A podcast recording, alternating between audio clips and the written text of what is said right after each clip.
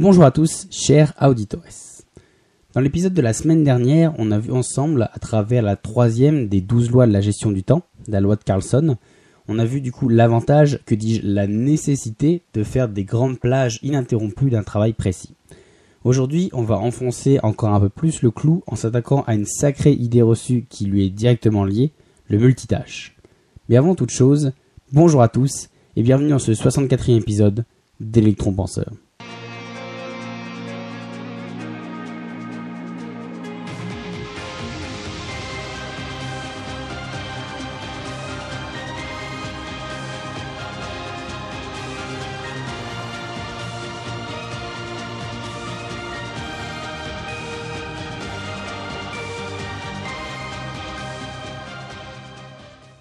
Alors, pour reprendre sur l'épisode de la semaine dernière, on a vu que finalement on perd énormément de temps et d'énergie à chaque fois qu'on commence une tâche. Et même si d'ailleurs il, s'agit toujours de la même tâche, que c'est un peu une grande tâche mais qu'on fait en plusieurs fois, et bah à chaque fois qu'on recommence, à chaque fois on perd du temps à se plonger totalement dans, dans la tâche, à se plonger totalement dedans.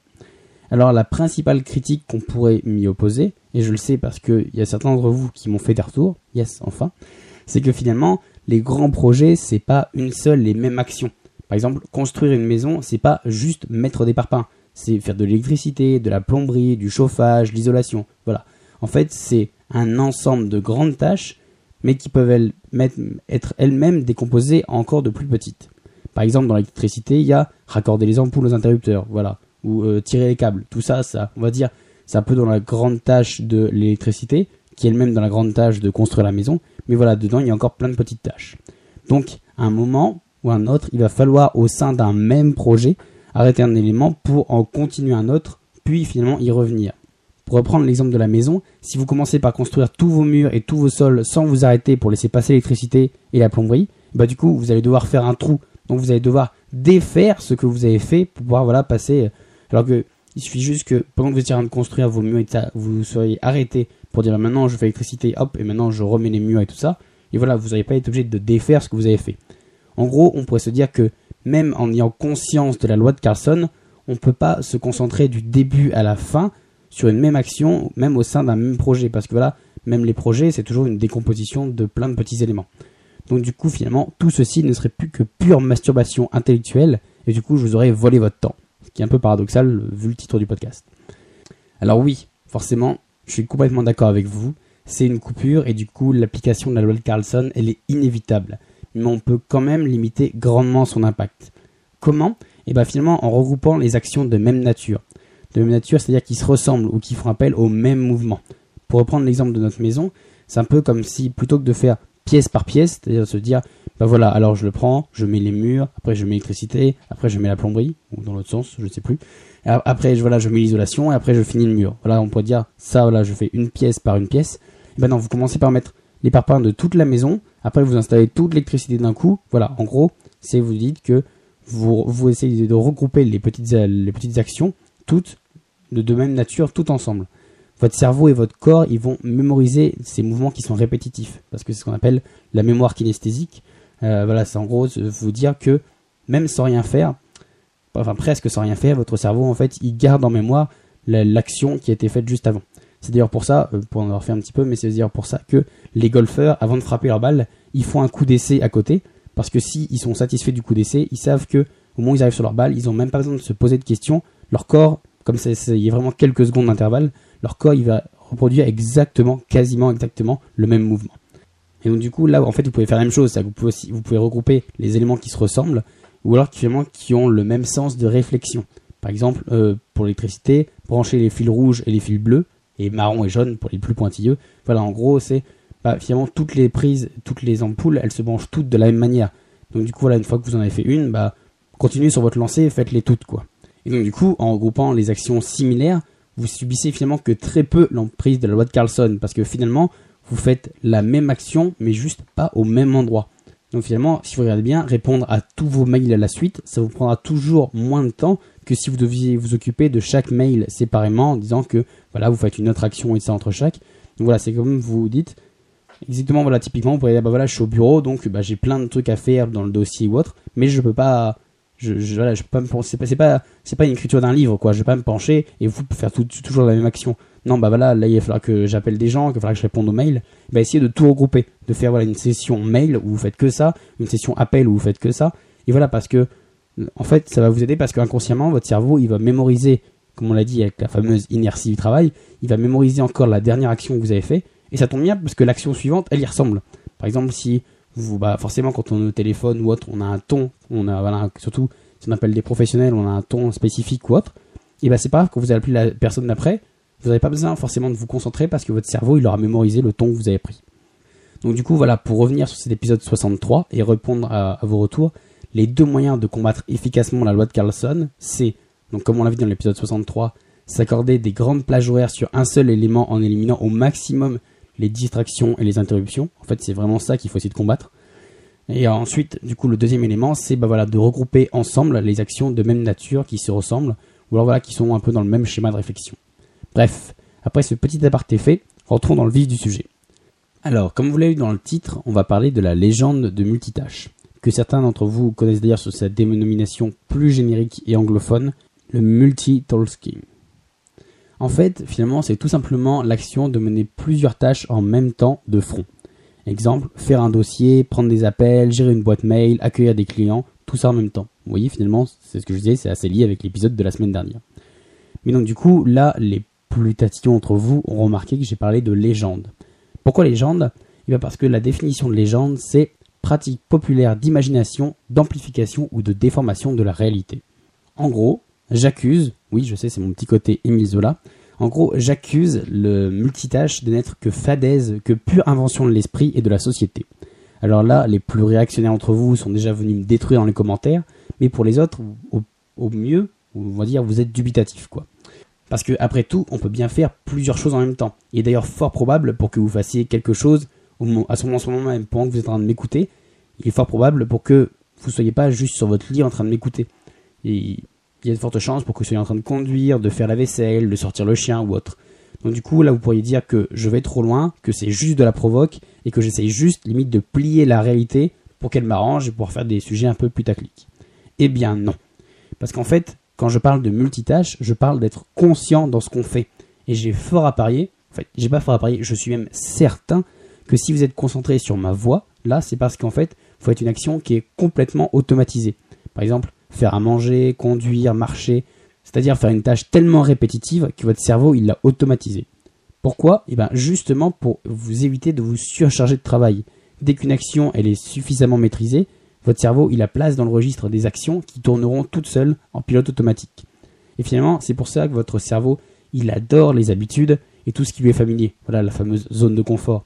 Parce que finalement, tout ce qui est dans cette zone de confort, eh ben, ça tourne quasiment en pilote automatique et pendant ce temps-là, lui, il se repose. Et d'ailleurs, vous aussi. Donc du coup, si vous faites une action en même temps que vous êtes en train de m'écouter, en fait, vous ne faites pas du multitâche. En fait, vous avez une action qui tourne en mode automatique et donc du coup, vous pouvez donc vous concentrer votre attention autre part, et donc du coup, en l'occurrence, sur ma voix rocailleuse. Mais donc du coup, finalement, c'est pas un reproche, parce que c'est comme ça, c'est la nature. Et d'ailleurs, c'est par la nature que je vous en donnais l'exemple. Prenons deux animaux que tout oppose, sauf leur exceptionnelle qualité. Deux chasseurs impitoyables et redoutables. Premier sur la liste, le requin mako, ou le requin taupe. Le requin mako, c'est 400 millions d'années d'évolution vraiment, je répète, 400 millions d'années d'évolution. C'est-à-dire qu'il a connu les dinosaures, il les a bien connus parce que quand eux ils sont arrivés, il était déjà là depuis 10 millions d'années. Je rappelle que l'espèce humaine, si elle a un demi-million d'années, c'est déjà vraiment beaucoup. Voilà. Donc 400 millions d'années d'évolution, de perfectionnement. C'est vraiment un bijou de technologie de la nature. Il peut faire 4 mètres de long pour 1 mètre 60 de muscles. Il peut descendre à 740 mètres. Juste pour rappel, le cachalot qui est considéré comme un des plus grands plongeurs, il peut pas aller plus loin que 1000 mètres. En plus, surtout, c'est l'un des plus rapides sous l'eau, avec des pointes à 70 km h juste par comparaison, l'homme le plus rapide de tous les temps, qui est euh, Florent Manodou, Cocorico, en 2014, il a réussi à battre le record de l'homme le plus rapide de tous les temps à la vitesse hallucinante de 8,88 km h voilà, donc, et juste pour rappel, le requin mako, c'est 70 km/h. Avec sa vitesse, du coup, le requin mako, il peut faire des bonds de 4 mètres en dehors de l'eau. Bref, vous voyez, le léger, vraiment le très léger avantage du requin mako. Et en plus de ça, comme tous les autres requins, il peut sentir le sang à des kilomètres. En plus, grâce à un système d'écolocalisation, il peut savoir tout ce qui se passe autour de lui à des kilomètres à la ronde, en sentant les moindres variations de l'eau et les moindres bruits qu'il y a dans l'eau. Et s'il se rapproche de vous, alors là, c'est encore pire. Parce que s'il se rapproche de vous, il entend les pulsations de votre cœur, le bruit de vos organes, le travail de vos reins. Il reconnaît votre signature thermique et du coup, il peut en déduire à quelle espèce vous appartenez. Il sent même les phéromones que vous dégagez inconsciemment et qui traduisent votre état d'esprit. Si vous, avez peur, si vous êtes angoissé, vous êtes plutôt agressif ou calme. Bref, est-ce qu'il y a encore besoin que j'argumente? En gros, c'est vraiment un pur bijou d'évolution, une machine à tuer qui a été optimisée à travers 400 millions d'années de perfectionnement, et c'est sûrement l'une des espèces aquatiques les plus développées. Et pourtant, et pourtant, il est mis en échec par des sardines. Oui, oui, vous m'avez bien entendu, des sardines. Sûrement l'un des poissons les plus faibles et les moins malins de la mer, je pense. Il pèse 15 grammes et il ne peut pas survivre seul. D'ailleurs, les mouvements de banc, donc euh, y compris par exemple ceux qu'on voit pour éviter les prédateurs, finalement, c'est plus des mouvements désordonnés où chacun fuit en poussant son voisin ou en étant poussé par le voisin. Du coup, finalement, tout le monde fuit, sauf que personne ne voit vraiment le danger et personne ne comprend vraiment ce qui se passe. Et là, vous pourriez me dire, comment? Comment est-ce qu'un tel compétiteur, une machine si bien huilée, peut échouer devant, devant ça, quoi? Eh bien, tout simplement à cause de la légende du multitâche. Alors oui, je sais, dit comme ça, on a du mal à faire le lien. Mais avant de vous dévoiler le secret, j'aimerais vous parler de notre second prédateur. On a parlé de la mer, maintenant, partons dans les cieux. Le faucon pèlerin. 250 000 ans d'évolution. 1m20 d'envergure pour seulement 1 kg de pur muscle. Il est doté d'un regard perçant, c'est-à-dire qu'il perçant, on peut se dire ouais, ça qui voit un peu mieux, un peu façon comme les chiens ou les abeilles ou autre. Non, il est trois fois plus précis que le nôtre. C'est-à-dire que du coup, il peut distinguer un objet de 2 mm à 18 mètres. Juste pour vous donner un ordre de comparaison, c'est comme s'il pouvait voir une punaise du haut d'un immeuble de 6 étages. Son œil, il est tellement puissant qu'en plus de voir beaucoup plus de couleurs que nous, savoir qu'il voit euh, des couleurs quasiment dans l'ultraviolet et dans l'infrarouge, il peut aussi adapter au niveau de son œil la lumière et le contraste, comme le finalement le ferait un objectif d'appareil photo. Voilà, nous il a, fallu une machine super développée, lui voilà c'est juste inné, c'est juste son œil.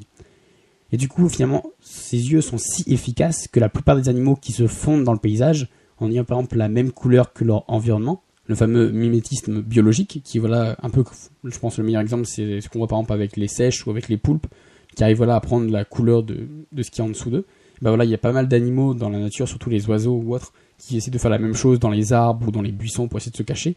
Et bah du coup, lui, il a tellement une vue perçante et tout ça que finalement, en fait, ces animaux-là, ils sont parfaitement visibles pour lui. Leur mimétisme, ils les protège en aucune façon face aux faucons. Il voit finalement le monde avec encore plus de détails parce qu'il le voit à travers presque 150 images par seconde, contre seulement 50, 50 images par seconde pour l'œil humain. En gros, voilà, il voit des images trois fois plus vite que nous. Et encore, là, on a parlé juste que d'un œil. Juste que d'un œil. Parce qu'en plus de ça, il a du coup, comme pas mal de prédateurs, de rapaces surtout, il a des plumes blanches sur le torse, qui finalement, en fait, on pourrait fait de le faire que, vu du dessous, vu de ses proies, en fait, il se confond avec le blanc du ciel. du coup, il est complètement invisible pour ses proies. Et surtout, vous en doutez si vous connaissez un petit peu les oiseaux, il est taillé pour la vitesse. C'est l'oiseau le plus rapide du monde en piqué. Il fait des des vitesses de piqué de 389 km/h. En gros, il fend les ailes à un quart de la vitesse d'une balle de pistolet. La plupart de ses proies, d'ailleurs, elles sont tuées en plein vol, ou alors elles sont mortellement touchées et elles vont s'écraser par terre. D'ailleurs, même son bec, il est recroquevillé spécialement pour briser les vertèbres de ses proies. D'ailleurs, il est tellement agile dans les airs qu'il arrive souvent en fait de voilà de piquer, de briser sa proie en plein vol et après de la rattraper pendant la chute de sa proie, de la rattraper avant qu'elle touche le sol. En plus de ça, ces narines, elles sont spécialement développées pour subir l'énorme pression de l'air sans faire éclater ses poumons. Et même de tout temps, il a été vénéré par les hommes. C'est un dieu chez les Égyptiens à travers le très célèbre Horus. C'est le nom de la plupart des avions de chasse et des navires spatiales. Et même dans la fiction, c'est le vaisseau le plus rapide de Star Wars qui porte son nom. Donc pour l'homme, son nom est synonyme d'excellence, de rapidité et de prouesse. Et pourtant, comme pour le requin mako, il arrive à être pris en défaut par un étourneau, un oiseau de 60 grammes qui est à peine plus grand que votre main et dont la principale occupation c'est de manger et de manger. Voilà. Comment Pourquoi? Donc du coup, après ce teasing de fou, voici l'explication. Eh bien en fait non, parce que l'explication elle sera dans la deuxième partie de cet épisode qui sortira euh, samedi à 18h. Alors loin de moi l'idée de faire un cliffhanger, quoique, c'est juste qu'en fait finalement l'épisode il va commencer à être un peu long. Là on est à peine à la moitié de l'épisode. Donc du coup, je veux pas faire un format trop long où on, finalement j'en perdrai la moitié en route parce que forcément euh, je sais qu'on peut faire des pauses et tout ça sur les podcasts, mais au bout de 30 ou 40 minutes de podcast, finalement on a presque oublié de ce que ça parlait au début. Donc du coup voilà, je vous fais une petite pause entre les deux. Et donc du coup, n'inquiétez pas, hein, c'est toujours le même épisode. Mais euh, plutôt que de vous faire quand même patienter une semaine, je vous fais, je vous fais patienter 72 heures quand même. Donc du coup, rendez-vous samedi, même heure pour la suite. Ciao